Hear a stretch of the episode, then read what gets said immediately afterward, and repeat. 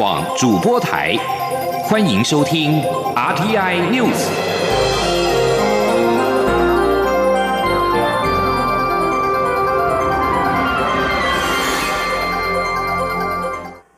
各位好，我是主播王玉伟，欢迎收听这节央广主播台提供给您的 RTI News。今天是二零二零年十一月五号，新闻首先带您关注美国总统大选。美国有线电视新闻网 CNN 四号报道，民主党籍候选人拜登拿下关键摇摆州密西根州和威斯康星州。最新估计显示，拜登目前拿下两百五十三张选举人票，美国总统川普则有两百一十三张。根据 CNN 报道，拜登在密西根州以百分之四十九点八的得票率胜出，夺下十六张选举人票；川普的得票率则为百分之四十八点六。而在威斯康星州，拜登以百分之四十九点四的得票率胜出，夺下十张选举人票；川普的得票率则是百分之四十八点八。在威州，双方的差距不到零点六个百分点。至于美国福斯新闻频道则是报道，缅因州第二选区的计票大致完成，川普确定胜出，夺下一张选举人票。根据福斯的估算，拜登目前夺下两百四十八张选举人票，而川普拿下两百一十四张。而现在，只要有候选人率先在全美国五百三十八张选举人票当中拿下过半的两百七十张，即可入主白宫。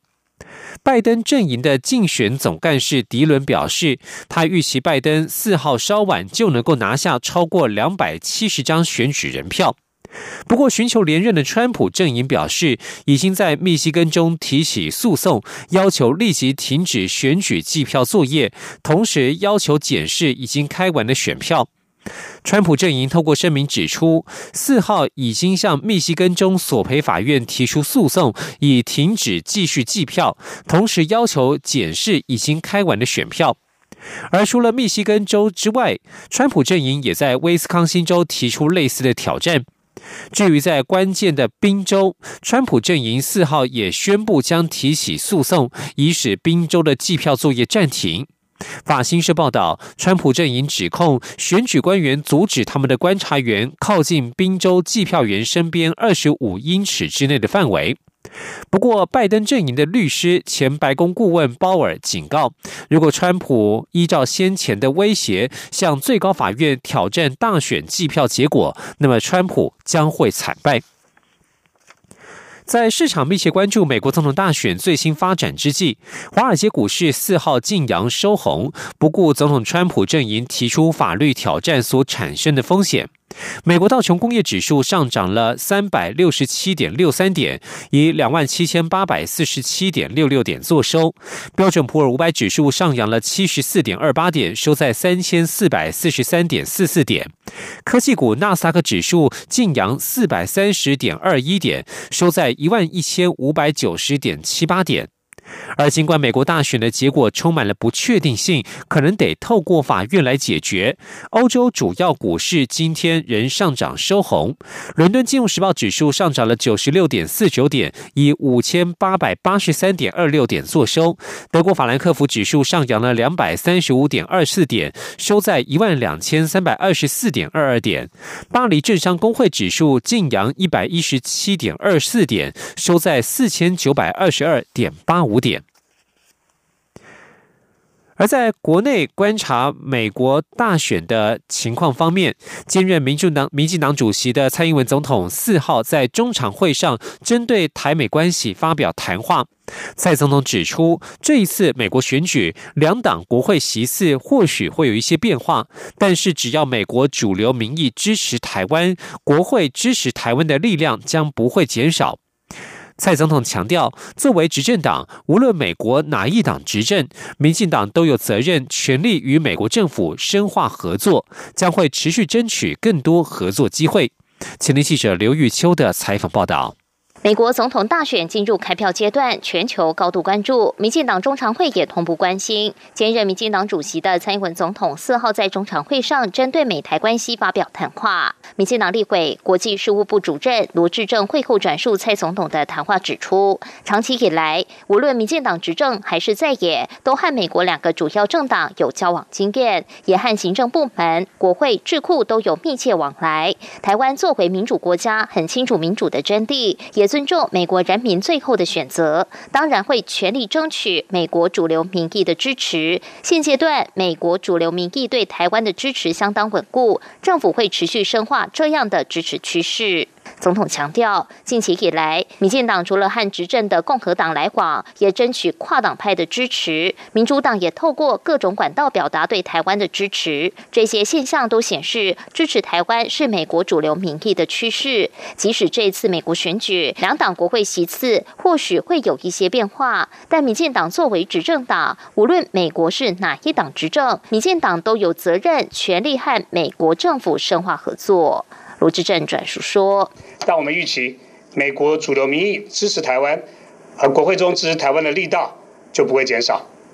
未来我们会持续争取更多的支持，在安全事务、经贸事务以及共享的民主人权议题价值上，会有更多合作的机会，也会让台美关系。”继续的深化。总统也提及，美国再次释出对台军售的讯息，这是二零一七年以来的第十次军售，而军售需要经过美国参众两院批准，这说明了台湾强化自我防卫能力的决心受到美国两党的支持，更证明台湾作为印太地区战略前沿、民主前线的关键地位，不会因为选举结果而发生改变。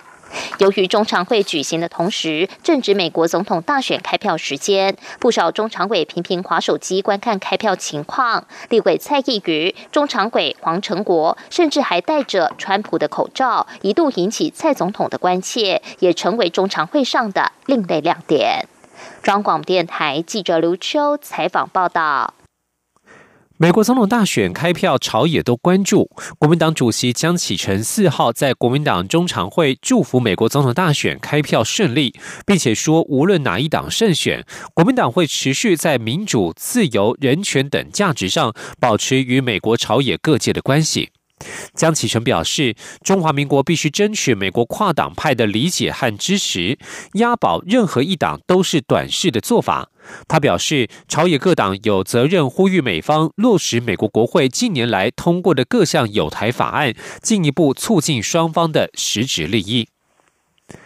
而在经贸变局方面，经济部长王美花四号强调，尽管现任总统川普、民主党候选人拜登风格不同，但是不论谁胜出，台湾都要持续深化台美关系。而这也是美国朝野及当地的主流意见，包括在供应链、产业上的合作是一定会持续深化。至于选后是否向美方提出召开 T 法、洽签双边贸易协定、召开台美高阶经济对话等诉求，王美花表示，选后这些该准备、该接触的都会去做。至于会在什么时间点进行，会持续与美方洽商，待时机成熟就会对外宣布。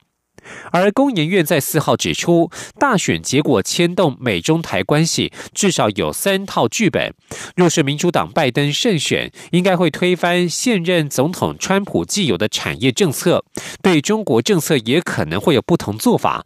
至于川普胜出，则是有两种情境：对中国态度可能维持既有的基调，甚至会更为激进。若是引起中国抵制苹果的 iPhone，将影响台湾的供应链获利。但是如果中国愿意大幅让利，川普的态度就可能放软。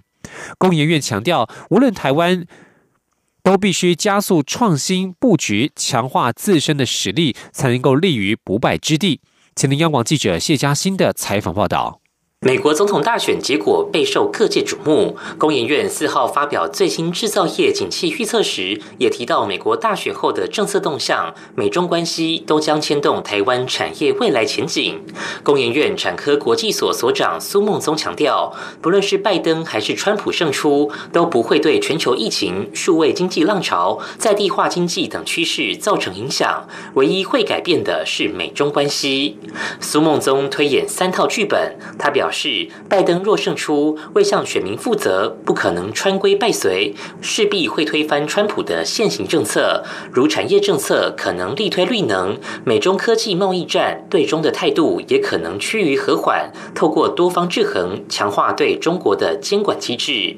至于川普若成功连任，则有两种可能。苏孟宗指出，届时美国可能维持既有政策，甚至对中态度会更为激进。最糟情况之一是引起中国全面抵制苹果 iPhone。由于 iPhone 销售量有两成来自中国，这势必会冲击台湾苹果供应链。而另一种可能，则是川普发挥商人本色，在没有连任压力下，若中国愿意让利，就可能调整对中。态度，他说：“就看中国愿不愿意让利。如果中国让他让利，然后让美国公司独资，然后什么？哎，川普他是唯利是图，所以他还是会愿意去谈啊。”哎，苏孟宗强调，不论是谁当选，要选边站还是左右逢源，台湾都应该加速创新与布局，厚植自身实力。只有成为不可或缺的一环，才有足够筹码。中央广播电台记者谢嘉欣采访报道。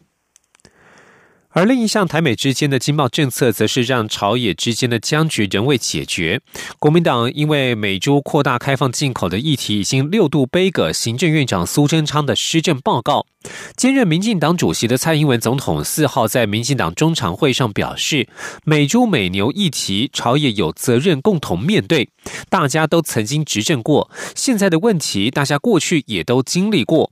如果国家的方向正确，任何分歧都能找到解决之道。他呼吁朝野携手合作，为国家谋求最大利益。前天记者刘玉秋的采访报道。立法院莱猪战场持续延烧，国民党以六度杯葛行政院长苏贞昌的施政报告。立法院会持续陷入空转。面对莱猪僵局未解，兼任民进党主席的蔡英文总统四号在民进党中常会上，针对美台关系发表谈话时，特别向在野党喊话，盼朝野共同解决美猪问题。民进党国际部主任罗志正会后转述蔡总统的谈话，指出美猪美牛议题，朝野有责任共同面对。政府八月做出开放莱猪的决定后，美国各界踊跃表示支持，供应链重整的讨论，台美。经济对话也陆续开展。虽然台美 BTA 的签署还有待努力，但政府确实正朝着这个方向在前进，会持续努力，累积更多的动能。总统提及，这一段时间以来，台湾防疫的成绩不错，也让第三季经济成长有了不错的成绩单。他要呼吁在野党就议题实质讨论，共同找出解决之道。卢志正转述说：“蔡主席呼吁朝野政党，大家都执政过。”现在的问题，大家过去也都经历过。如果国家的方向正确，也已经拿出具体的成果，那我们应该就议题的实质内容来进行沟通跟协商。只要理性讨论，任何分歧都可以找到解决的方法。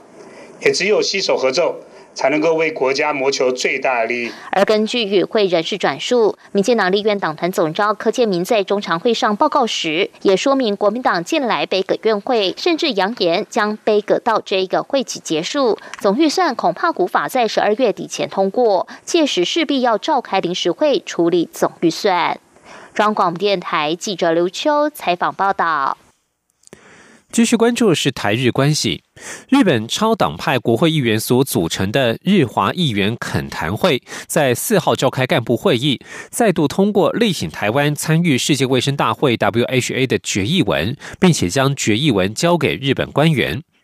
由两百八十多位日本国会议员组成的日华议员恳谈会会长谷屋圭司、事务局长木原忍等国会议员，四号下午在众议院第二议员会馆召开干部会议，通过力挺台湾参加世界卫生大会。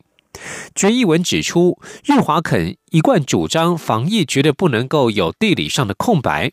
COVID-19 疫情肆虐全球，证明了日华肯这项主张的正当性。世人有必要再度了解世界卫生组织宪章所揭秘的理念。决议文当中写道，有关这一次的疫情。与中国仅一海之隔的台湾，这次独自做好超前部署的防疫对策，成功守护台湾人民，不仅受到高度肯定，也成为世界典范。日华肯强调，不管台湾是否为联合国的会员，强力支持台湾与他国一样，都可以平等的获邀参与世界卫生组织，在公开场合自由发表意见的机会。决议文最后指出，日本政府作为邻国，基于人道观点，期盼与在独立方针之下进行防疫的台湾的卫生福利部机关署进行合作。这里是中央广播电台。亲爱的海外华文媒体朋友们，我是中华民国侨委员会委员长童振源。侨委会为鼓励海外华文媒体撰写有关台湾人在世界各地的努力与贡献，特别创设海外华文媒体报道大奖，规划平面、网络报道类、广播类两类各三个奖项。整件作品只要能展现海外华文报道的专业及深度，就有机会获得美金两千五百元的奖金。报名自即日起至十一月三十日止。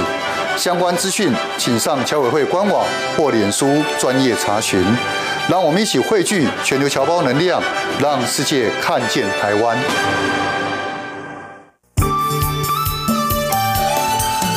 是阳光，像台湾之光穿透世界之窗；是阳光，像神鹰翅膀环绕地球飞翔。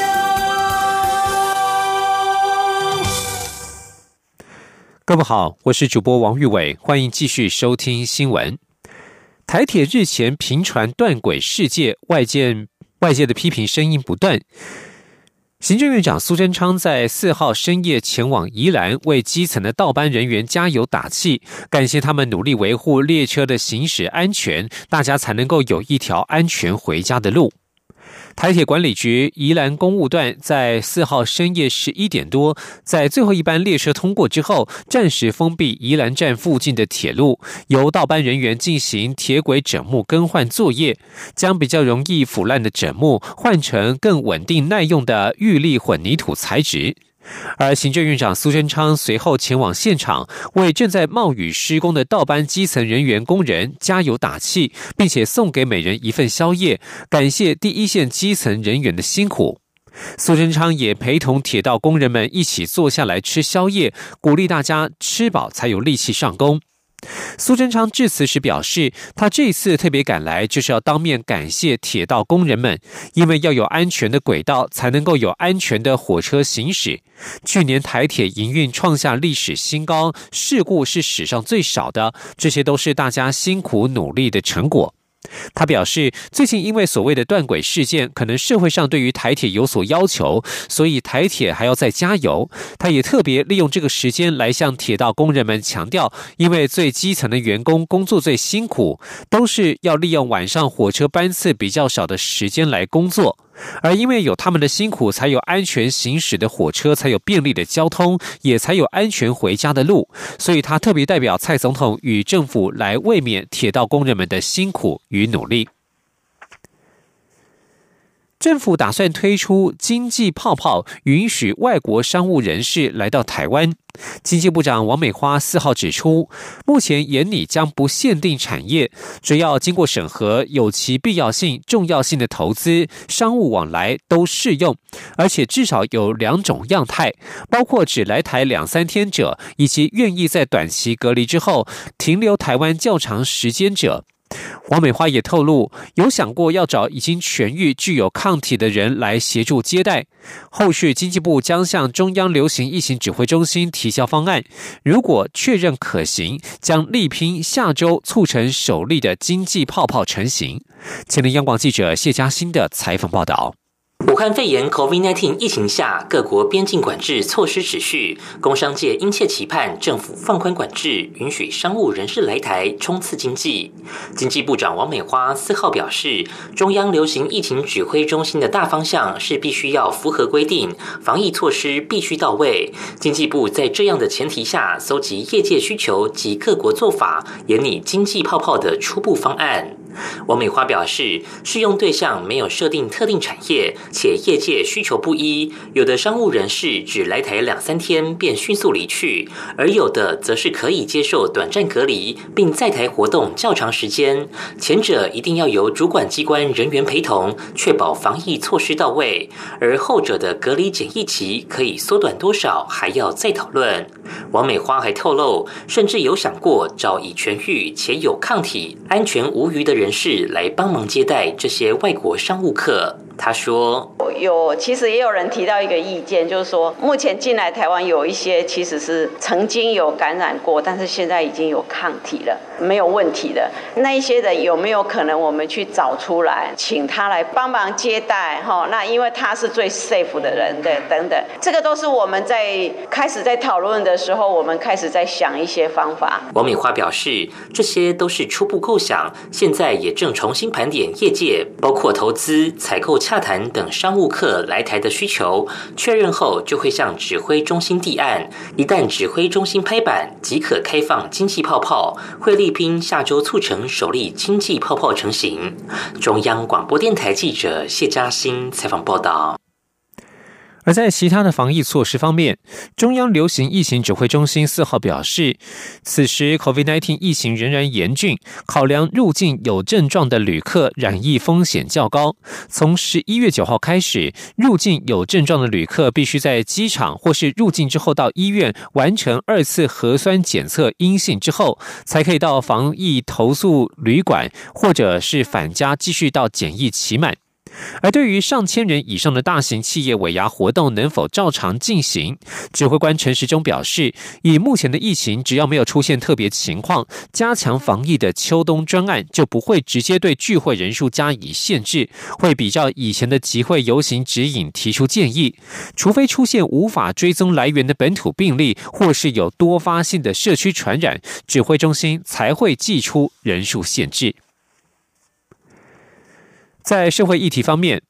马来西亚女大生来台湾就学遇害，震惊台马两国。教育部长潘文忠四号表示，全台大专院校将在两周之内比照中小学，全面建立巡查热点，平时密切与警政单位合作联系。另外一方面，各校若有需求，都可以持续向教育部申请公车进校园计划，或是幸福巴士及小黄计划。今天记者陈国伟的采访报道。长隆大学一名马来西亚女学生日前遭杀害，教育部长潘文忠四号在教育部部务汇报中表示，这起事件令教育界感到很心痛，他要再次表达最深歉意，并要求各大专校院彻底检视校园安全。他指出，教育部已函请各大学应在两周内主动与辖区派出所研商校园周边至少三处巡查热点，并将热点资料函送辖区八大校园安全资源中心，未来每学期。开学后也要持续与派出所建立或修正热点。如果需要添购相关设备，可以向教育部提出有关校安防护的设施改善或呃设备的添购，我们最有优先啊来做这方面的经费协助哈，能够尽量让这些啊尽快的到位哦，莫让再一次的遗憾呢再发生。潘文中也提到，教育部与交通部从二零一五年起就合作推动公车进校园计划，到今年九月，已经有四十四所大专校院参与，共调整七十四条公车路线。另外，还有幸福巴士及幸福小黄计划，各大学都可是需求申请，增进交通及人身安全。潘文中说，教育部往后将精进外籍生在台生活相关协助，像是优先申请学校宿舍，以及强化境外学生接待家庭。计划鼓励学校成立学办制度等，给予更完善的照顾。中央广播电台记者陈国伟台北采访报道。交通部四号上午审核通过了淡海轻轨蓝海线营运许可，后续交由新北市政府决定试营运与通车日期。而新北市政府表示，已经收到交通部的公文，预计十一月十五号上午十点举行通车典礼。新北捷运公司表示，蓝海线通车之后，从红树林站到淡水渔人码头站的单程票价为新台币三十元。通车日起一个月内新增的台北海洋大学站、沙仑站、淡水渔人码头站等三站区间，民众持电子票证可免费搭乘。继续关注的是体育消息。中华之棒台湾大赛四号在台南棒球场进行第四战，中信兄弟靠着詹子贤走出低潮，一棒轰出了三分炮，中场是以六比三击败统一师，取得听牌优势。这场比赛，狮队先发投手江承彦在四局上控球出现不稳，投出两次保送，加上岳东华击球造成三垒手郭富林失误，形成满垒。姜昆宇击出高飞牺牲打攻下第一分，接着岳振华再敲出两分打点的安打，兄弟率先取得三比零的领先。而在五局上，兄弟攻势再起，许基宏敲出安打，周思齐获得保送之后，詹子贤轰出三分炮。虽然八局下失队的郭富林，九局下林安可分别轰出全垒打，不过最终兄弟还是以六比三击败师队，取得三胜一败的总冠军听牌优势。这场比赛涌进满场的七千八百名球迷，而副总统赖清德也亲自到场看球，坐在本垒后方为统一狮队加油。由交通部观光局与台湾铁人公司所主办的二零二零大鹏湾 Lava 铁人三项比赛，即将在十二月五号到六号在屏东县大鹏湾盛大登场。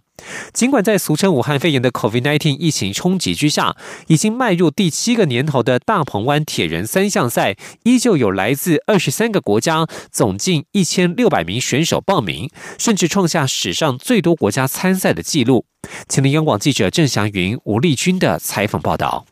全台唯一封闭国道三号南州到大鹏湾的大鹏湾拉巴铁人三项赛即将于十二月的第一个周末登场。由于大鹏湾是全台唯一的单口囊状细湖，有风无浪，可说是东北风季节最适合从事水上活动的海湾。加上风景优美的环湾自行车道，让开放报名的消息一出，就立刻吸引了一千六百名。名选手报名参加。台湾铁人公司董事长林泽浩四号在记者会上表示，往年最多只有十七个国家参赛，今年却在疫情影响下，吸引了在台湾的美国、加拿大、澳洲、英国、法国、爱尔兰、瑞士、南非、日本、香港、菲律宾及马来西亚等二十三个国家的选手都来参赛，创下历史新高。林泽浩说。今年主要是因为疫情，很多选手由于无法回国，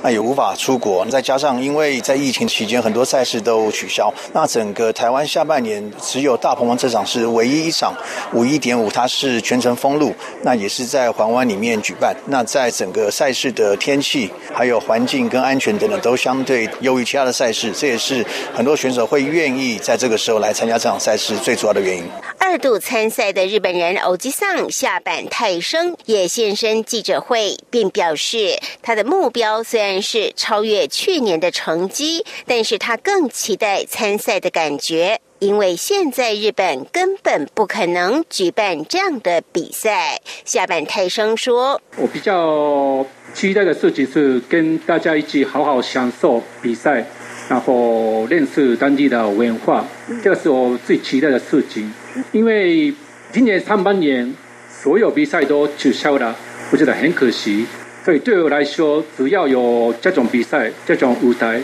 就非常满意。看看那边的状况，就知道那边举办这种比赛完全不可能的，太困难。所以我非常感谢观光局还有主办单位。大鹏湾国家风景区管理处处长陈玉川则表示，今年拉瓦铁人三项赛特别结合屏东的观光资源及农特产，并以全新打造的冰湾之星作为终点站，希望带动大鹏湾运动观光的热潮。中央广播电台记者郑祥云、吴丽君在台北采访报道。